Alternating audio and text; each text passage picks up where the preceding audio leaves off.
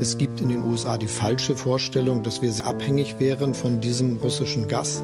Wenn Russland von Anfang an die Absicht gehabt hätte, die Ukraine anzugreifen, dann wäre es allerdings längst geschehen. Mit einer zunehmenden Entfremdung von Russland kann und darf Europa sich auch nicht dauerhaft abfinden.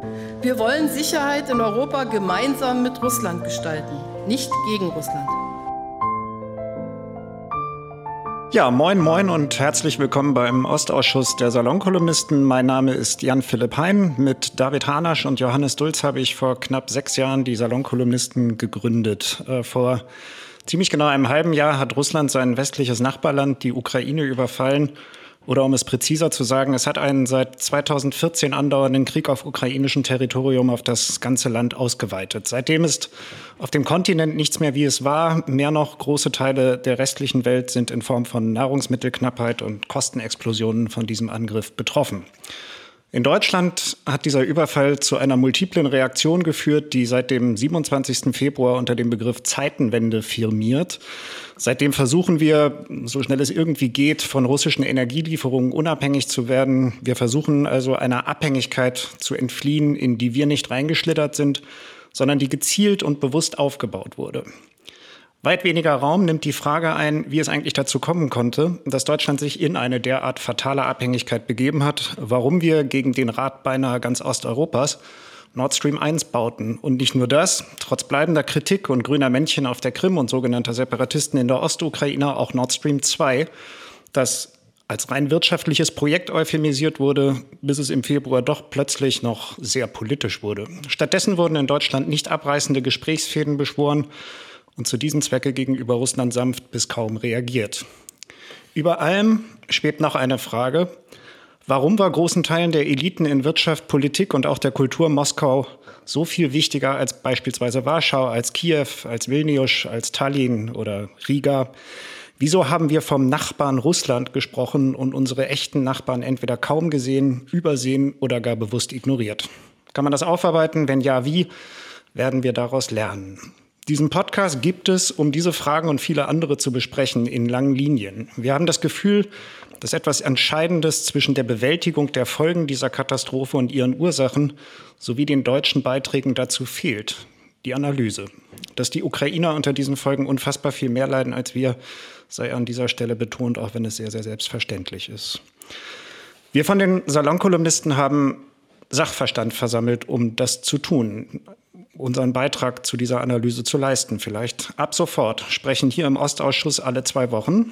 Dr. Franziska Davis, Sie sind Osteuropa-Historikerin an der LMU in München, beschäftigen sich insbesondere mit der Geschichte Russlands, der Ukraine und Polens im 19. und 20. Jahrhundert. Dieses Jahr ist das Buch Offene Wunden Osteuropas, Reise zu den Erinnerungsorten des Zweiten Weltkriegs erschienen, das Sie gemeinsam mit Katja Machotina geschrieben haben. Herzlich willkommen. Hallo, Dankeschön. Bei uns ist Professor Jan-Klaas Behrens. Sie sind ebenfalls Osteuropa-Historiker, arbeiten an der Viadrina in Frankfurt an der Oder. Sie sind auch Sozialdemokrat und eine von drei Dissidentenstimmen im Geschichtsforum Ihrer Partei, die eine Erklärung des Gremiums nach Ausbruch des Krieges kritisierten. Sie schrieben damals, dass manchen ihrer Parteifreunde die Trümmer ihrer Ostpolitik mehr bekümmerten als die Bomben in der Ukraine. Schön, dass Sie hier sind. Vielen Dank für die Einladung. Dr. Gustav Gressel war Soldat. Jetzt sind Sie Experte für Osteuropa, Militärstrategien und Sicherheitspolitik beim European Council on Foreign Relations. Sie haben sich beim österreichischen Bundesheer mit Russland beschäftigt, kennen sich besonders gut mit dem russischen Militär aus. Seit 2009 bearbeiten Sie auch die Ukraine. Wir freuen uns sehr auf Ihr Wissen. Hallo, schön, dass ich da sein kann. Und bei uns ist Gabriele Wojdelko. Sie sind Osteuropa-Historikerin und Slawistin und leiten bei der Körperstiftung in Hamburg den Bereich Geschichte und Politik, dessen Projekte sich mit Geschichtsvermittlung, Erinnerungskultur und den historischen Wurzeln aktueller Konflikte beschäftigen. Sie werden uns also auch viel zu sagen haben. Vielen Dank. Ich, wir, wir schauen mal. Wir werden dazu regelmäßig, aber noch nicht in dieser Auftaktfolge Gäste begrüßen aus der Politik, der Wirtschaft, Sicherheitsfachleute, Antikorruptionsexperten, Geldwäscheexperten und aus vielen, vielen anderen Bereichen, die viele kluge Gedanken zum Thema haben. Lassen Sie uns beginnen. Russlands Angriff auf die gesamte Ukraine ist eine Zäsur für Europa und für jeden Einzelnen. Sie alle beschäftigen sich sehr viel mehr als die meisten anderen mit Osteuropas Gegenwart, Vergangenheit und der Zukunft. Wie sind Sie, das würde mich zum Auftakt interessieren, vor einem halben Jahr, also am 24. Februar, aufgewacht? Was haben Sie im Angesicht der Nachrichten aus der Ukraine empfunden? Frau Wojdelko, wir hatten in jenen Tagen wegen eines Interviews miteinander zu tun. Ich kann mich noch ganz gut daran erinnern. Mögen Sie vielleicht mal beginnen? Ja, gerne. Also ähm, Sie haben es ja in Ihrer Anmoderation schon betont, der, der flächendeckende Krieg, den Russland äh, am 24. Februar über die Ukraine gebracht hat, der schwelte ja schon seit 2014. Ich finde das wichtig, das sollten wir immer betonen. Und dennoch ist es so, dass ich am, an diesem bewussten 24. Februar nicht, der, der Schock war nicht in dem Moment da, als ich aufgewacht bin, sondern der, der Schock war da, als ich die Ansprache gesehen habe am Abend vorher von Wladimir Putin, wo er im Prinzip ja die, das Tableau ausgerollt hat und aus dieser Ansprache nicht nur aus dem, was er gesagt hat, sondern wie er es gesagt hat, wurde deutlich, dass er der Ukraine jegliche Existenzberechtigung aberkennt und dass er vor allen Dingen bereit ist, ähm, ja, dieses, dieses Land zu bekämpfen und ähm, in seinen Grundfesten zu zerstören. Also ich muss sagen, ich bin schon sehr schlecht eingeschlafen an diesem Abend nach dieser Fernsehansprache und bin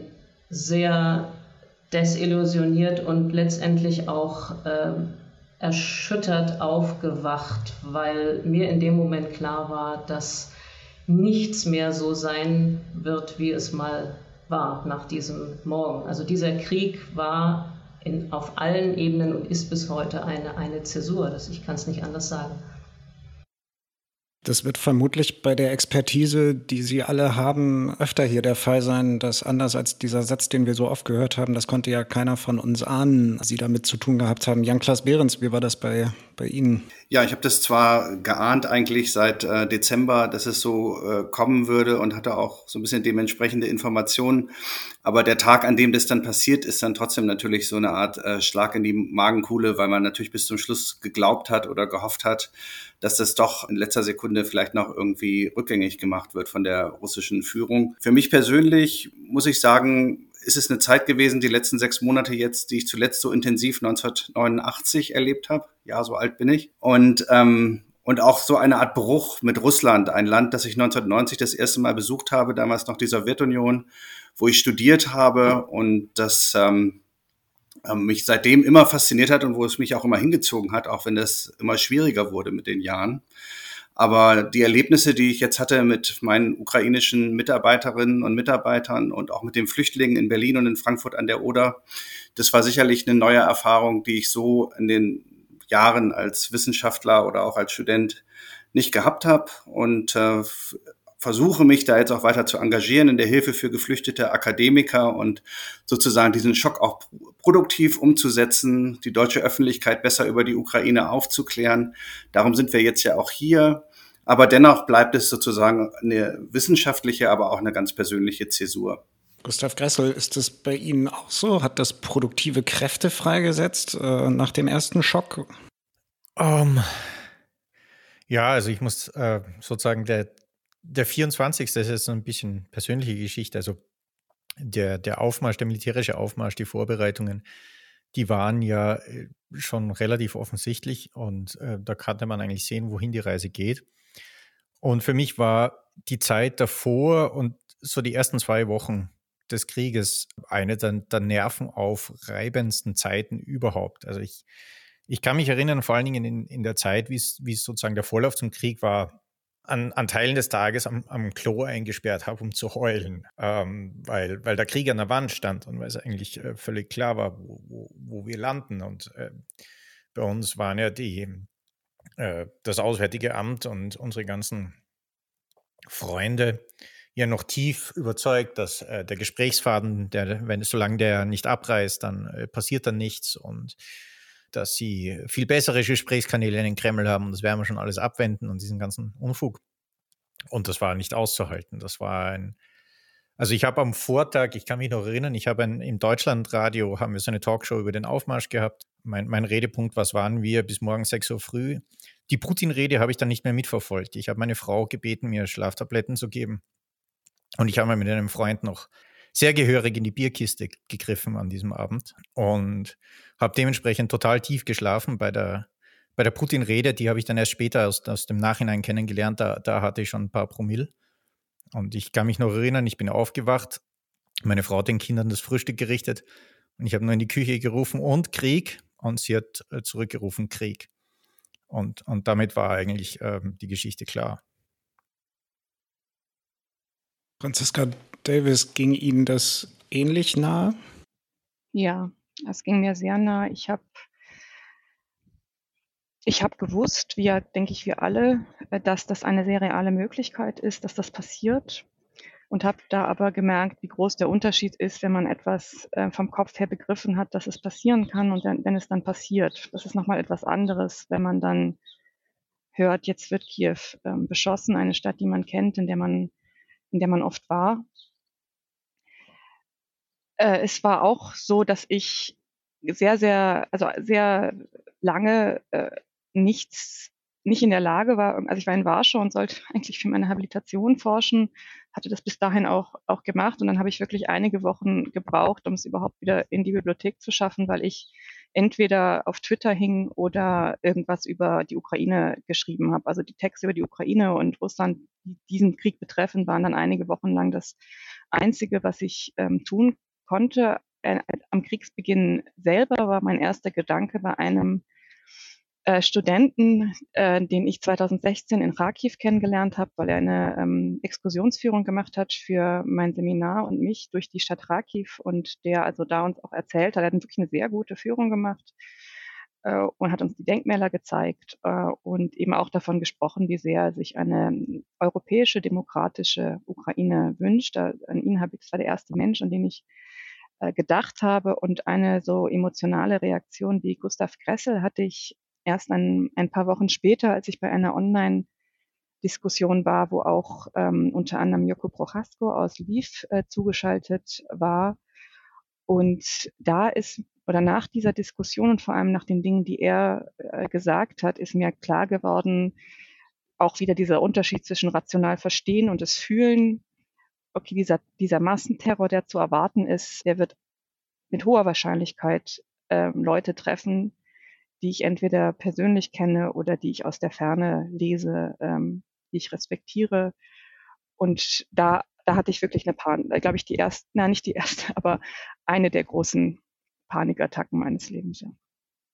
Wenn ich vielleicht noch ergänzen darf äh, an dieser Stelle, weil das jetzt auch von, von Ihnen allen angesprochen wurde, mehr oder weniger. Also nach dem ersten Schock ähm, war es dann so, dass es sofort bei mir gedanklich darum ging, was mit unseren Kolleginnen und Partnerorganisationen, mit den Menschen wird, mit denen wir seit vielen Jahren in der Ukraine zusammenarbeiten, und zwar an unterschiedlichen Orten. Und es ging eigentlich dann von dieser Schockstarre äh, sehr schnell auch in diesen Dauermodus des, äh, der, der Kontaktaufnahme, der Frage, wie können wir helfen, was können wir tun, ähm, können wir helfen, Frauen und Kinder aus dem Land zu bringen? Ähm, wer bleibt da? Was, also diese auch natürlich auch eine Form der Kompensation, weil wir uns, also ich persönlich habe mich in dem Moment, ja, ich habe es geahnt, aber ich habe mich sehr hilflos gefühlt und ähm, das Wichtigste war, und das wurde auch von, den, von unseren Kolleginnen und Kollegen auch geschätzt und gesehen, dass wir einfach signalisiert haben, oder wir hier in der Stiftung, wir wollen helfen, wir, wir, wir sind da für euch, was können wir tun, was, was können wir machen? Und, und, und sehr schnell kam die Antwort, äh, neben der praktischen Hilfe, die ihr leisten könnt, redet darüber, informiert die Öffentlichkeit, sprecht mit den Menschen in Deutschland darüber, was hier in der Ukraine, was mit uns passiert. Und das ist ja letztendlich bis heute so geblieben, dieser Auftrag. Wie schafft man es im Angesicht einer, eines solchen Ereignisses dafür zu sorgen, dass keine Gewöhnung einsetzt oder andersrum gefragt, braucht man eine Art Gewöhnung, ähm, um, um damit umgehen zu können?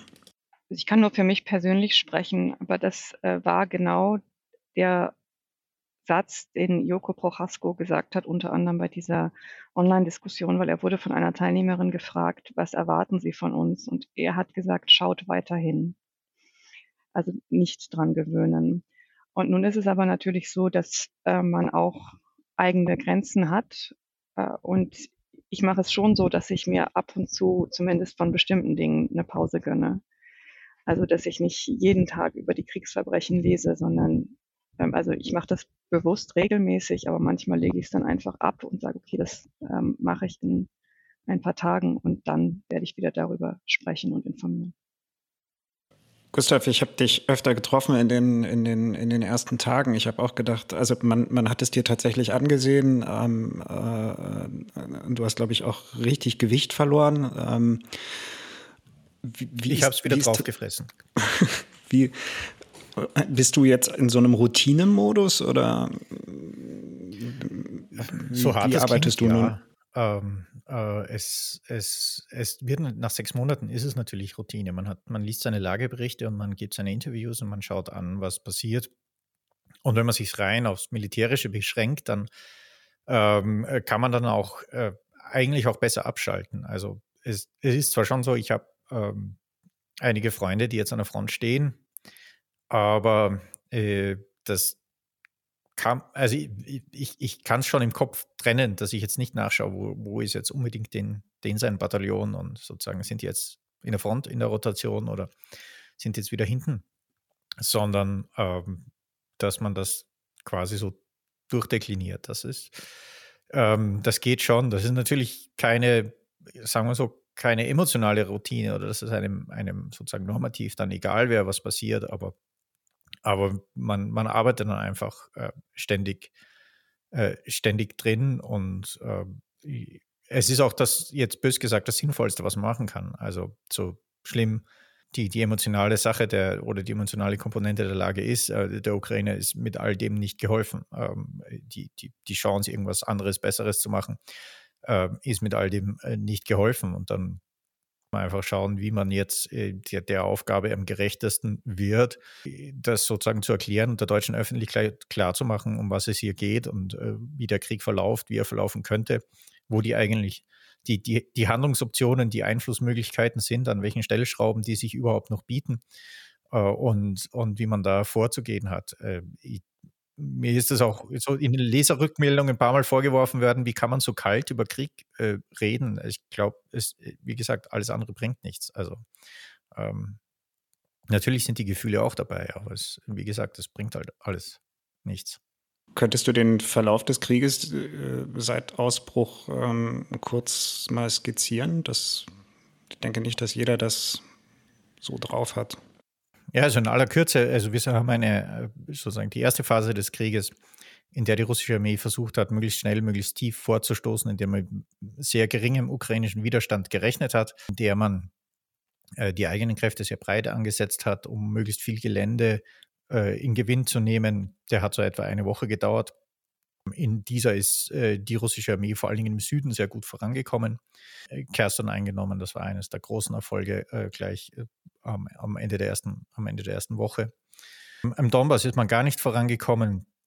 In Kharkiv ist man auf erbitterten und erheblichen Widerstand gestoßen und auch um Kiew ist man nach den ersten Anfangserfolgen sehr schnell in sehr harten Widerstand gerannt. Dann hatten wir einen sozusagen die zweite Phase, in der man versucht hat, die Hauptstadt, vor allen Dingen die Hauptstadt Kiew mit Gewalt einzunehmen. Äh, die Kräfte dort, äh, es war der, der Voraufmarsch, hat er schon darauf hingedeutet, dass Kiew sozusagen die, äh, der Haupt, äh, Hauptangriffspunkt ist. Da hat man sich dann auch nicht mehr verla äh, ähm, sozusagen verlassen auf Übergabeaufforderungen und auf schnelle Luftlandungen in die Tiefe, weil man gesehen hat, das bringt nichts, die, die schalten die Ukraine alle aus. Und hat es sozusagen mit der Brechstange versucht, um Kiew äh, da ist man sozusagen mit zwei Zangen hat man, also eine westlich, die von Tschernobyl in den Süden hinuntergestoßen ist, die dann bei Irpin rausgekommen ist. Und äh, die zweite ging über Sumi vom Osten her, die äh, etwa bei, äh, beim internationalen Flughafen Borsipil äh, zum Stehen gekommen ist, versucht, äh, Kiew einzukesseln und dann einzunehmen. Auch das ist dann im Grunde Ende März gescheitert, weil es logistisch nicht geklappt hat, weil man die eigenen Kräfte über, also die Russen ihre Kräfte überdehnt hatten. Die Ukrainer haben angefangen, äh, mechanisierte Kräfte zusammenzuziehen für Gegenangriffe. Die waren zum Teil recht erfolgreich. Äh, man hat also gesehen, dass man so weit mehr Kräfte bräuchte, als man hat, um Kiew überhaupt einzukesseln. Und dann ist eine äh, Hauptstadt von vier Millionen Einwohnern flächenmäßig riesig ist. Äh, Einkesselung ist auch nicht alles. Da muss man sie mal aushungern. Das kann mitunter Jahre dauern. Also hat man diesen, diesen äh, Ansatz aufgegeben. Das war dann sozusagen die Regruppierung Anfang April, dass man sich aus dem Norden zurückgezogen hat. Die Ukrainer haben geschaut, dass sie nachstoßen. Eine, äh, eine langsame Kräfteverlegung in den, in den Osten eingeleitet hat, plus sozusagen die Rotationsphase, also die erste Rotationsphase im Krieg, das wenn man, glaube ich, ein Vokabel, das wir öfter hören worden, Rotationsphase ist, wenn die äh, russischen Streitkräfte Verbände rausverlegen und neue Verbände reinverlegen, äh, alte Vertragssoldaten rausnehmen, neue, neue Kräfte hineinnehmen in ihre Militärstruktur. Da muss man oft dann wieder Manöver machen, wieder ein bisschen üben, vorüben mit den, mit den Kräften, die man in, in den Krieg hinein äh, sendet, weil man sie neu zusammenstellt. Äh, und hat dann so etwa äh, Anfang Mai die Offensive wieder aufgenommen. Und irrsinnig zäh äh, zuerst sozusagen versucht, den, äh, den, den Oblast Luhansk komplett zu erobern. Äh, das ist dann bis in, in, in den Ende Juni, äh, Juni Anfang Juli hat das, hat das in etwa geklappt. Das war natürlich langsam und zäh unter Ausnutzung sehr vieler der überlegenen russischen Feuerkraft, sehr viel Artillerie. Ähm, jetzt versucht man dasselbe noch anzudrücken äh, im Donetsker Oblast, also wenn ich mich recht erinnere, ich bin ja jetzt ähm, sozusagen kurz äh, zur, zur, Regelung von Familienangelegenheiten in Österreich, ähm, tobt die Schlacht um Bachmut. Ähm, äh, gleichzeitig machen sich auf der russischen Seite äh, schon Ermüdungserscheinungen breit. Ähm, es sind viele, viele Einheiten sehr dünn gesät, was ihren Infanteriekader angeht.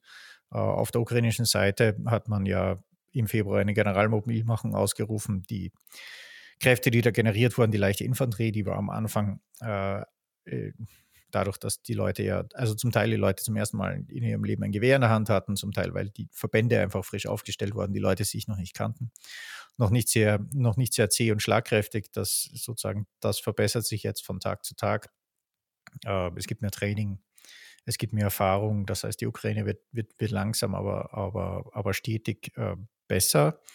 Äh, allerdings natürlich, dass sozusagen der zweite Krieg, der, der industrielle Krieg, der parallel dazu stattgefunden hat, äh, Angriffe Russlands mit Iskander, mit Marschflugkörpern, äh, gegen äh, die strategische Infrastruktur der Ukraine, also vor allen Dingen natürlich die Rüstungsindustrie, die Hersteller von Munition, ähm, äh, alle möglichen Maschinenbaufirmen, die am Rüstungssektor mitbeteiligt sind oder die auch einfach nur die Möglichkeit hätten, Fahrzeuge zu reparieren, äh, gegen Öldepots, gegen Raffinerien, gegen Umspannwerke, um es gibt eine Benzin- oder Dieselkrise in der Ukraine, da ist sozusagen äh, der, der, der, der, hohe Preis, äh, den man auch in Deutschland merkt, der ist in der Ukraine nur ein Faktor. Es gibt äh, eine, eine, Knappheit an, an Betriebsstoff, weil eben diese Angriffe viele, viele Transportrouten unterbrochen haben, um den ukrainischen Nachschub so weit wie möglich zu verlangsamen. Die Ukrainer drehen diesen Spieß langsam um, indem sie jetzt vor allen Dingen aus den USA, aber auch drei Werfer aus Deutschland haben, eben von HIMARS bzw. Mars, also ein Artillerieraketensystem und seit etwa einem Monat sehr gezielt auf russische äh, Kommandostellen, Nachschublager, Munitionslager, Umschlagpunkte auf der Eisenbahn zielen, um dort den russischen Nachschub ähm, so weit wie möglich äh, zu unterbrechen, beziehungsweise äh, auch mit Anschlägen von Guerillaverbänden im Rücken der Russen, die Russen zu zwingen, Sicherungsmaßnahmen zu ergreifen und somit die, die russischen Kräfte so weit wie möglich zu zersplittern. Und dieses Splittern aufweichen, logistische Verzögern, das soll äh, sozusagen die, die Angriffswucht der Russen mindern und den, den Ukrainern äh, auf längere Sicht äh, die, die, die, die strategische Initiative zurückgeben. Wie weit sie damit kommen, wie weit sie damit kommen kann, das werden wir im Laufe dieses Podcasts, glaube ich, oft genug ähm, diskutieren. Vielen, vielen Dank. Das ist die Situation in der Ukraine. Ähm, sind wir in der Lage oder sind die drei anderen in der Lage, einen Abriss darüber zu machen, was wir in Deutschland in dem vergangenen halben Jahr erlebt hatten? Ähm, wir haben ja hier auch viele, viele Debatten gehabt. Am Anfang waren vielleicht auch, war vielleicht auch der ein oder andere von Ihnen äh, gar nicht so optimistisch, in Anführungszeichen, dass die Ukraine lange standhalten wird. Äh, es versteht sich zu verteidigen. Da würde mich wirklich interessieren, wie Ihre persönliche Einschätzung ganz am Anfang gewesen ist und wie Sie dann die Debatte in Deutschland, den Umgang äh, der deutschen Öffentlichkeit mit diesem Krieg erlebt haben. Jan-Klaas Behrens? Ja, zunächst mal war ich überrascht doch äh, von der Zeitenwende-Rede. Ich hatte bei den Salonkolumnisten gerade an dem ähm, Wochenende noch einen Artikel geschrieben, der hieß Waffen für Kiew weil ich davon ausging, dass sich die Bundesregierung nicht dazu durchringen würde, sozusagen ähm, Waffen zu liefern. Äh, bis zum Schluss hat man sich da ja auch so hinter der deutschen Geschichte so ein Stück weit äh, versteckt. Bei den Baerbock-Besuch in, in Kiew war das ja noch äh, sehr, sehr deutlich, kurz vor Kriegsausbruch. Ähm, insofern war die Zeitenwende-Rede für mich schon eine positive Überraschung. Ähm, ich hätte nicht gedacht, dass die deutsche Politik oder dass der Bundeskanzler da so schnell reagiert. Ähm, ich war auch sehr, sehr positiv überrascht und bin immer noch äh, sehr positiv überrascht ähm, von der Reaktion der deutschen Bevölkerung, die mich tief beeindruckt. Also hier in Berlin und auch in Frankfurt, in Potsdam, äh, da wo ich viel beruflich und auch privat unterwegs bin, ähm, gab es eine unglaubliche Hilfsbereitschaft. Also Leute hier bei uns im Haus haben eine Wohnung im Hinterhaus, die schon länger leer stand, renoviert innerhalb von wenigen Wochen. Da wohnt jetzt eine ukrainische Flüchtlingsfamilie. Das ging ja weit über das Milieu hinaus, das sich normalerweise für Osteuropa interessiert. Und das war eine sehr positive Erfahrung für mich, weil ich damals 2014 mich auch schon sehr engagiert hatte während der Maidan-Zeit und dann äh, äh auch als der Krieg im Donbass begann, die Krim-Annexion und das ist ähm, ja auf überhaupt keine Resonanz oder sehr, sehr geringe Resonanz in der deutschen und Berliner Öffentlichkeit gestoßen und war damals sehr, sehr frustrierend, dass man eigentlich keinen richtig erreichen konnte oder mobilisieren konnte sozusagen für dieses Thema. Und das war natürlich jetzt in diesem Frühjahr ganz anders. Eine andere Frage ist, wie man das jetzt nach sechs Monaten betrachtet. Nicht, da hat vielleicht auch eine gewisse Ernüchterung eingesetzt, dass gerade was die Lieferung von Waffen angeht, ähm, Deutschland zumindest nicht vorne an ist.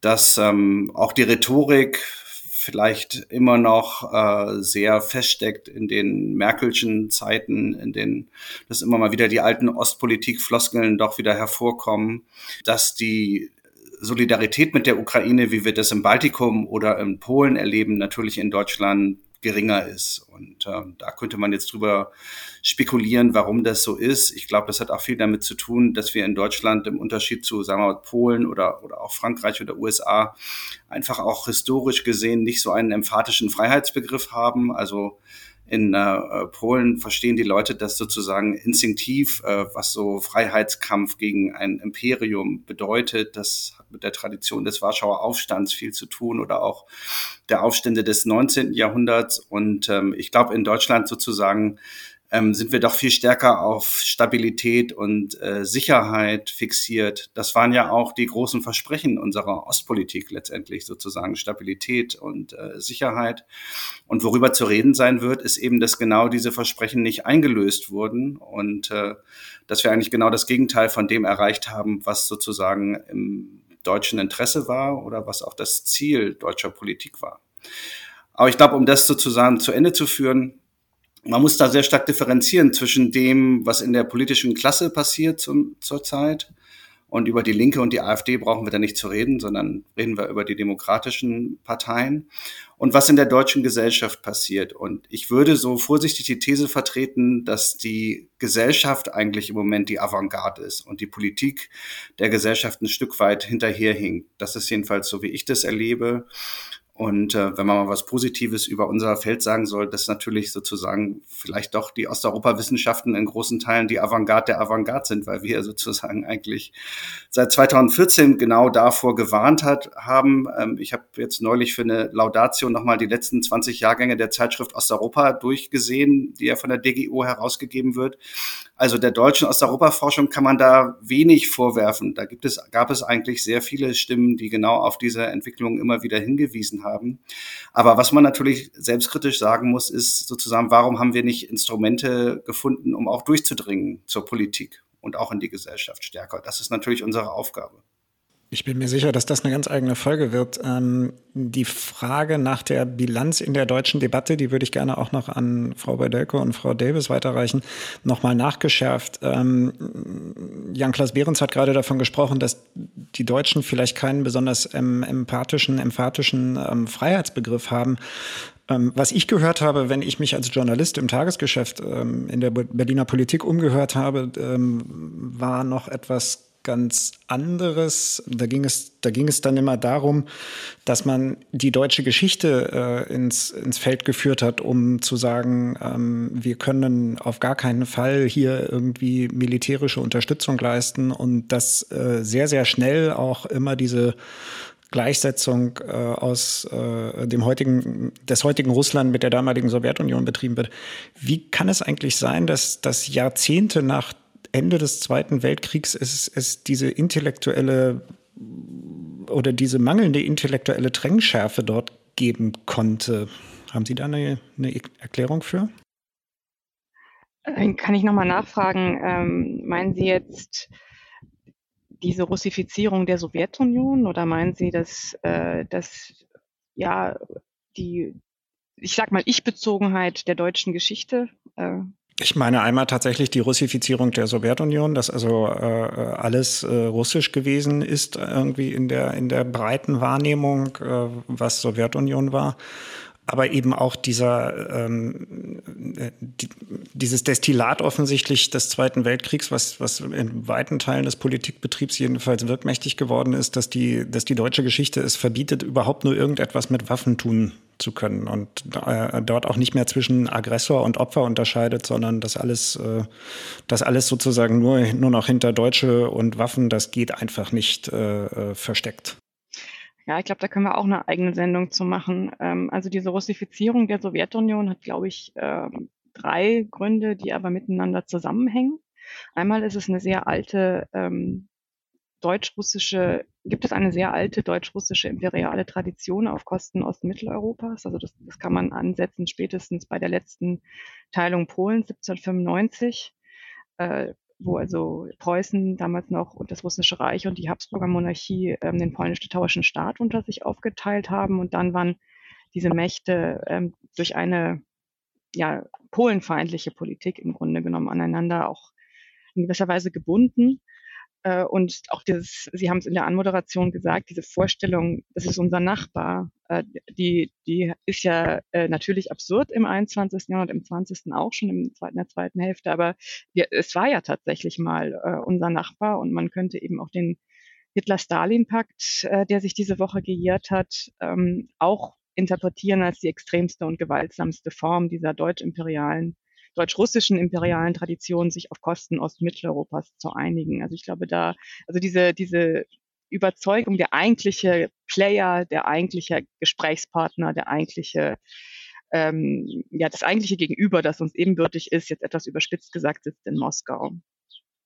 Das Zweite ist in Bezug auf die Ukraine, ähm, als es zu einer modernen ukrainischen Nationalbewegung allmählich wurde, also als sie ihren Ursprung hatte, so Ende 18. bis Beginn 19. Jahrhundert. Und sie hatte ja äh, ihren Ursprung im, in der östlichen Ukraine. Das ist ja auch so eine äh, nette äh, Fußnote, weil wir immer dieses Klischee hatten von der total nationalistischen Westukraine und irgendwie der eigentlich russifizierten Ostukraine. Und wenn man sich historisch anguckt, ist die Universität Kharkiv äh, zu Beginn des 19. Jahrhunderts eigentlich der Ursprung einer äh, modernen ukrainischen Nationalbewegung. Und das wird ja, obwohl es da ja nur um nur in Anführungszeichen um eigene Sprache, eigene Kultur, äh, eigene Geschichte geht, wird das ja relativ schnell von, sowohl von russischen Nationalisten als auch von Bürokraten, also von Vertretern des imperialen Staates bekämpft.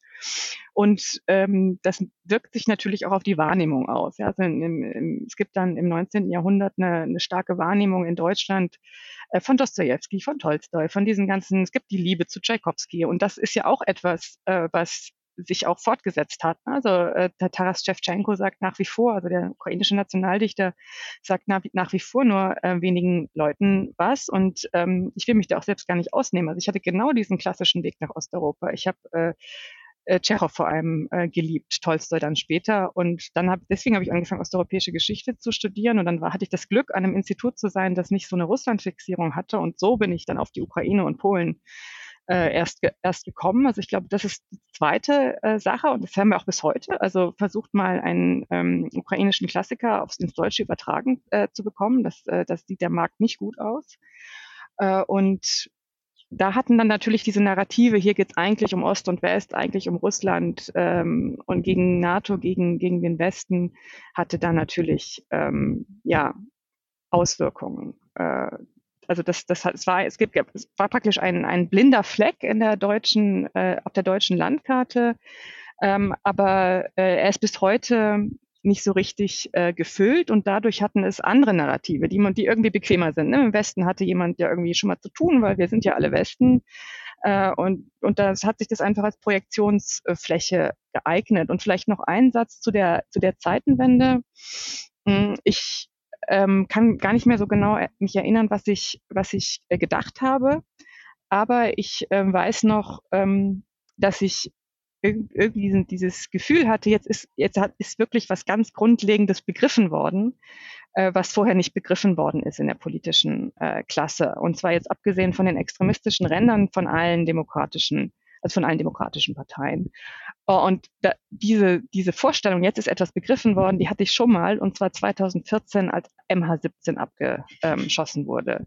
Da habe ich gedacht, jetzt müssen Sie es doch verstehen. Jetzt, jetzt müssen Sie doch verstehen, äh, womit wir es äh, zu tun haben. Und das äh, dauerte nur ein paar Monate, bis dann, dann doch wieder die, die Stimmen kamen, ach, lasst uns das doch akzeptieren mit der Krim und die Leute im Donbass, die, die sind doch gar keine richtigen Ukrainer und so. Und ich glaube, ganz so krass ist es jetzt nicht.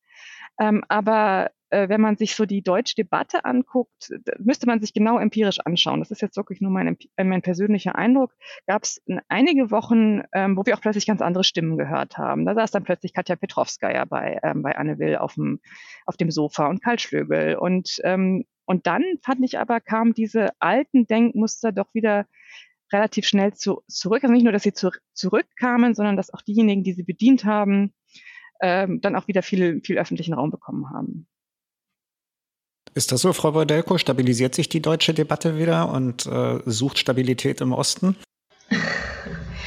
Ja, ich, also ich äh, glaube schon, dass äh, diese, diese, dieses, diese mystische Beziehung, die ähm, ja jetzt auch schon mehrfach beschrieben wurde, dieses mystische Russlandbild, ähm, was, wir in, was wir in Deutschland in der breiten Öffentlichkeit lange Zeit und auch in der Politik lange Zeit hatten. Ich glaube schon, dass das sehr schwierig ist, das auszuräumen. Ich bin aber nicht ganz so pessimistisch. Ich glaube, ich, mein Eindruck ist schon, dass die Ukraine durch diesen, durch den Angriffskrieg, den, den Russland äh, begonnen hat, auf furchtbare Weise, aber dann doch auf die Landkarte, auf die mentale Landkarte ähm, der Deutschen gerückt ist. Und da war sie tatsächlich lange nicht. Und das bringt mich zu dieser Frage der unseres Osteuropa-Bildes. Also wenn ich sage unseres Osteuropa-Bildes, dann meine ich sozusagen das in der Öffentlichkeit, in der, in der deutschen Debatte. Es war tatsächlich lange auf Russland äh, sehr fokussiert ähm,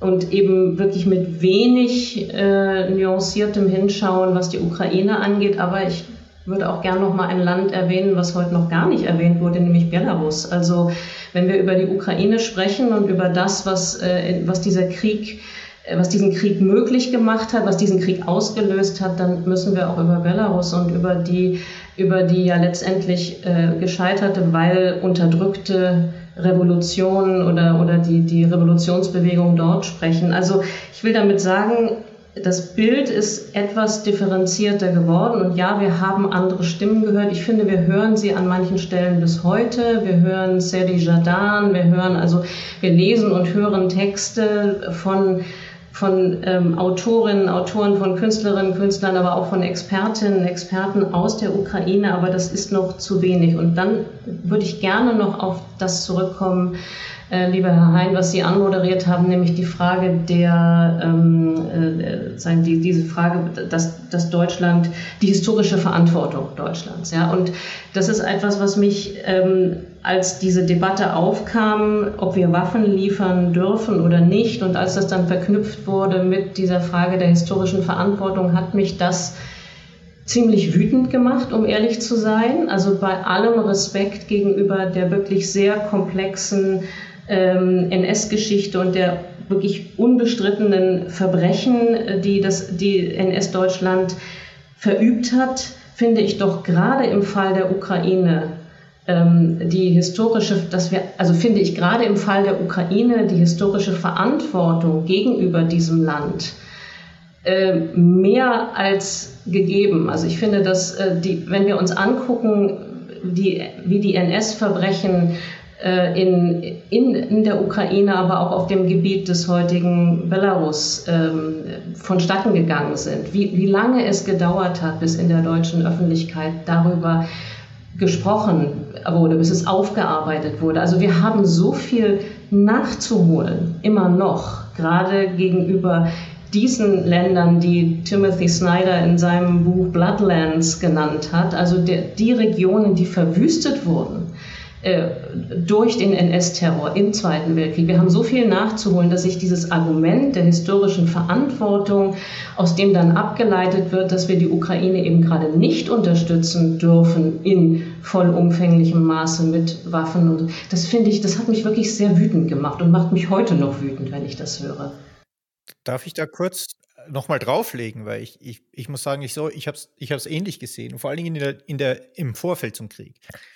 Äh, als, als Putin nach und nach seine Vision äh, für sozusagen die Neuordnung Europas unter Anführungszeichen auf den Tisch gelegt hat, da äh, da hat man im Grunde bei Karl Schmidt mitlesen können bei seinen Reden und bei seinen Avancen.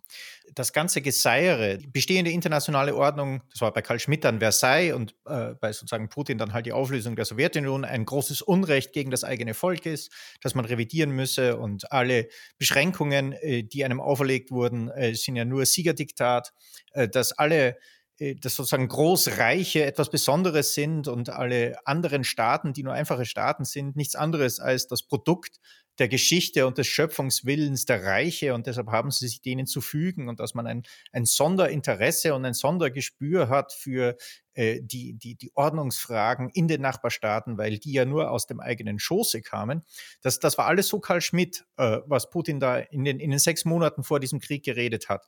Da hätte eigentlich gerade in Deutschland, gerade aufgrund der NS-Vergangenheit, ja die größten Aufschreie durch die Öffentlichkeit gehen müssen, dass das nicht so weitergehen kann. Wir wissen doch, wo das hinführt. Äh, und die blieben alle stumm. Äh, der, der, einzige Verweis mit die deutsche Geschichte war eben dieser, dieser katastrophale äh, Kiew-Besuch von Baerbock, wo sie gemeint hat, keine Waffen. Obwohl doch eigentlich Waffen die Verhinderung einer Wiederauflage der deutschen Ordnungspolitik für diesen Raum ja eigentlich das Wichtigste gewesen wäre. Das wäre, Putins Reden wären ein Grund, äh, historisch und aus der antifaschistischen Verantwortung, äh, die Ukraine vollzupumpen mit Waffen. Äh, und es passierte das Gegenteil. Also da, da, wenn ich längere Haare gehabt hätte, ich hätte sie mir ausgerissen. Wir nähern uns bei der Diskussion jetzt leider schon, schon dem Ende. Ich glaube, wir haben ganz, ganz viele Themen umrissen, die eigene Folgen werden. Ähm, da geht es sowohl um die Aufarbeitung wie auch um ähm, die, die Rolle der Osteuropa-Forschung, ähm, ähm, verkürzte Wahrnehmungen, äh, ein, tief und fest eingebrannte Bilder, die niemand revidieren will. Wir haben aber nicht nur äh, unsere Gespräche, sondern ähm, wollen als Podcast, der was auf sich hält, natürlich auch unsere Rubriken einführen. Ähm, das erste ist äh, Literatur. Ähm, es gibt, wenn Sie noch nicht genug haben von Gesprächen, die wir hier führen, natürlich auch noch die Möglichkeit, in den Buchhandel zu rennen und dort einzukaufen. Ähm, Jan-Klaas Behrens hätte in diesem Fall einen Tipp für Sie. Literaturtipp. Ähm, der erste Literaturtipp fügt sich, glaube ich, ganz gut in die, in die Folge und die Diskussion, weil wir ja auch schon das Thema aufgemacht haben, was natürlich groß ist, sozusagen, wie diese Entfremdung mit Russland zustande gekommen ist, was da eigentlich genau passiert ist, äh, sozusagen in den letzten äh, zwei Jahrzehnten auch. Und dazu gibt es ein ganz ähm, hervorragendes Buch, wie ich denke, von der amerikanischen Kollegin Mary Zarotti. Das heißt Not One Inch und behandelt ähm, die Diplomatiegeschichte letztendlich, Politikgeschichte der 1990er Jahre und ich habe mich äh, selbst auch ein bisschen äh, in meiner Forschung in letzter Zeit mit diesen 1990er Jahren beschäftigt und denke tatsächlich, dass man vieles, was heute passiert, dann besser versteht zumindest, wenn man weiß, dass einige wichtige Vorentscheidungen bereits in den 1990er Jahren getroffen wurden. Ähm, das handelt sich dort um eine ganz faszinierende Dekade, glaube ich, die jetzt etwas hinter dieser Putin-Zeit äh, zurückgetreten ist. Ähm, aber ich mache auch immer das Argument, dass Putin in gewisser Weise selbst auch ein Produkt dieser 1990er Jahre ist. Und nun haben wir dank Mary Sarotti eine Geschichte der internationalen Diplomatie der 1990er Jahre vorliegen, die auf neuen Quellen basiert, insbesondere neu freigegebenen Quellen der Clinton-Administration, aber auch äh, russische Quellen, deutsche Quellen. Ähm, amerikanische Quellen, die extra für dieses Werk äh, deklassifiziert wurden, auch Quellen über äh, Putin äh, woraufhin äh, interessanterweise der Kreml-Sprecher Peskov äh, dagegen protestierte, dass die Amerikaner diese, diese Quellen äh, zugänglich gemacht haben.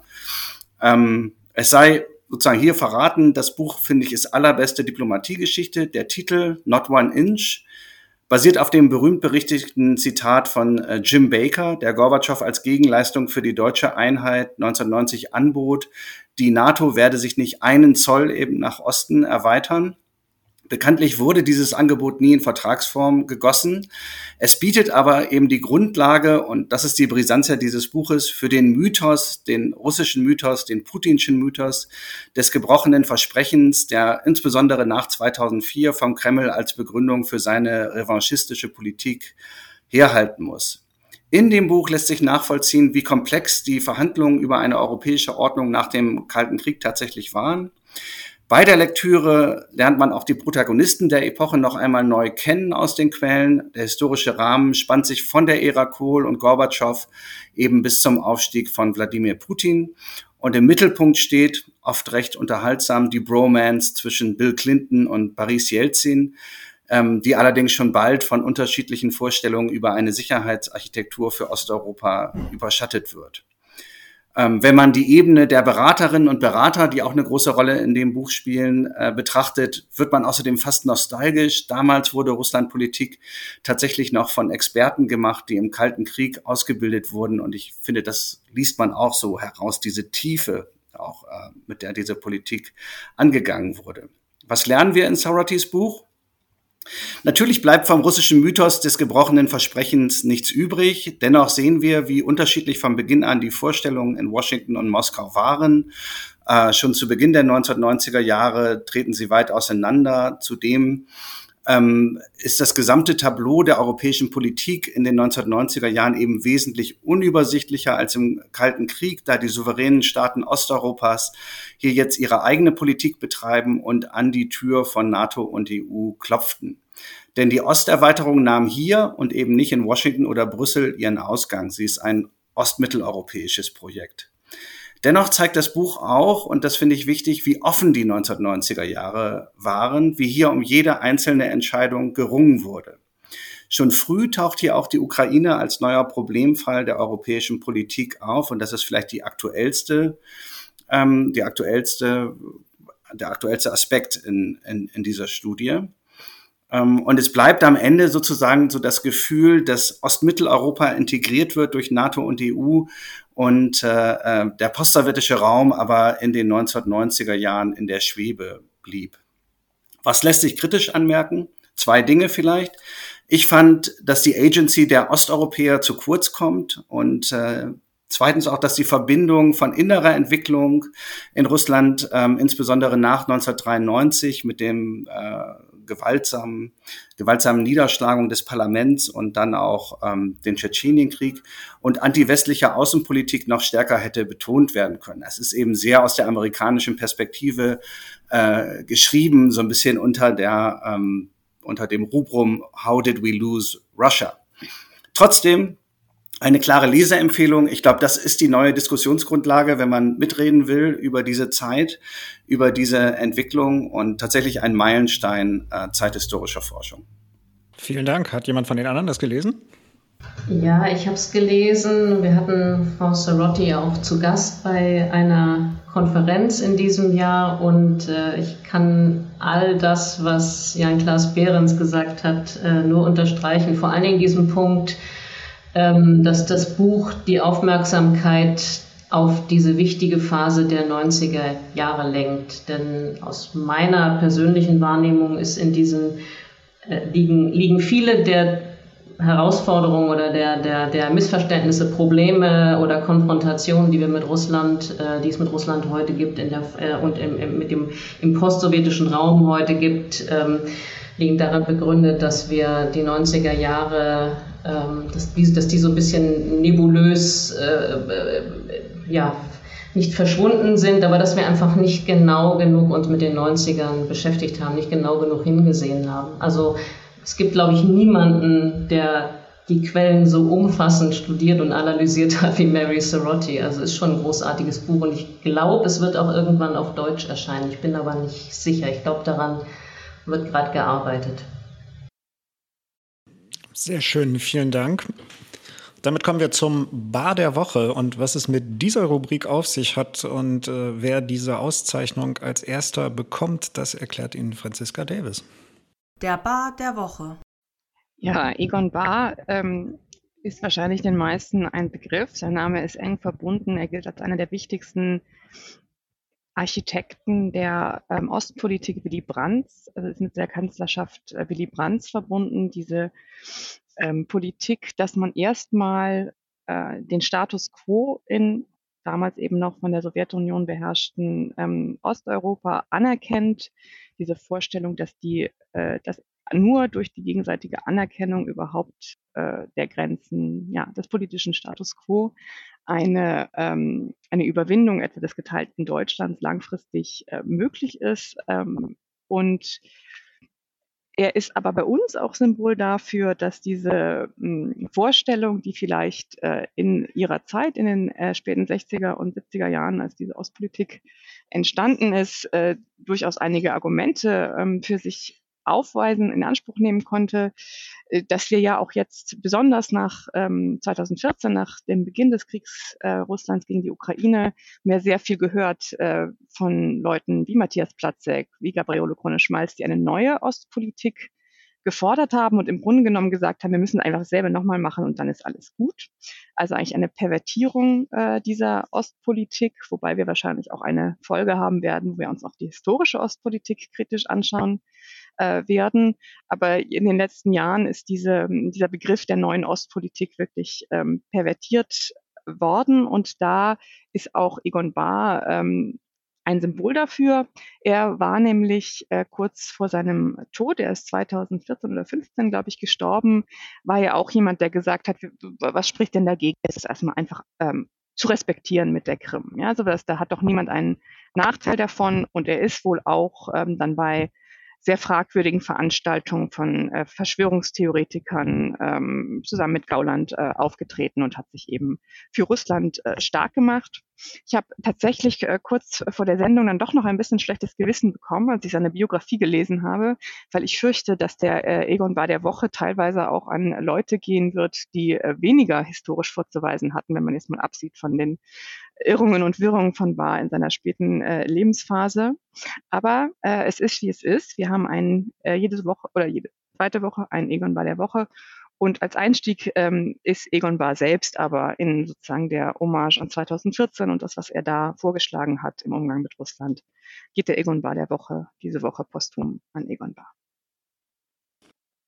Vielen Dank. Ich kann das präzisieren. Egon Bahr ist aufgetreten damals äh, beim Kompaktmagazin von Jürgen Elsässer. Das war damals schon ziemlich widerlich und gehört heute so zum radikalsten, was, äh, was man sich vorstellen kann. Eine Ausgabe wurde übrigens in der russischen Botschaft mal äh, nee, im russischen Haus, das muss ich korrigieren, an der Friedrichstraße vorgestellt. Äh, da hat das Kompaktmagazin eine Sonderausgabe gemacht, äh, die Reden Putins an die Deutschen. Ähm, da denke ich, weiß man dann ungefähr, womit man es da zu tun hat. Ähm, mir bleibt jetzt erstmal fürs Erste zu sagen, vielen, vielen Dank. Ähm, wir haben vielleicht viel, viel, zu viele Themen versucht nur anzureißen. Das Versprechen ist, wir werden in Folgen, die sich dann diesen einzelnen Themen widmen, ähm, nur mit ihnen beschäftigen, ähm, ob das äh, die Ostpolitik ist, ob das der Kriegsverlauf ist, äh, ob das die, die Rolle der Osteuropa-Forschung ist, ob das die, der, der deutsche Diskurs ist, ob es ähm, die die, ein, ein etwas skurriles Verhältnis oder vielleicht ein, ein falsches Ver Verständnis der, der nationalsozialistischen äh, Verbrechen äh, sind oder die, die Aufarbeitung davon, die, die, die zu bemerkenswerten Schlüssen in der deutschen Politik führen. All das soll unser Thema sein. Wenn Sie ähm, uns gewogen bleiben, freut uns das sehr. Ähm, wir werden äh, auf Twitter äh, aktiv sein. Dort gibt es den äh, Ostausschuss SK, at Ostausschuss SK Account. Und wenn Sie uns äh, Nachrichten hinterlassen wollen, wenn Sie Kritik und Anregungen haben, dann wenden Sie sich an ostausschuss at salonkolumnisten.com.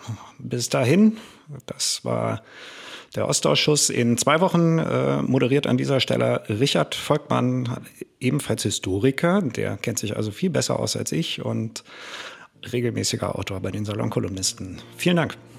Und vielen Dank natürlich an unsere Teilnehmerinnen und Teilnehmer, die Sie auch auf Twitter finden. Ja, vielen Dank für die Einladung. Ich bin Gabriele Wojdelko und man findet mich auf Twitter unter @wojdelko, W-O-I-D-E-L-K-O.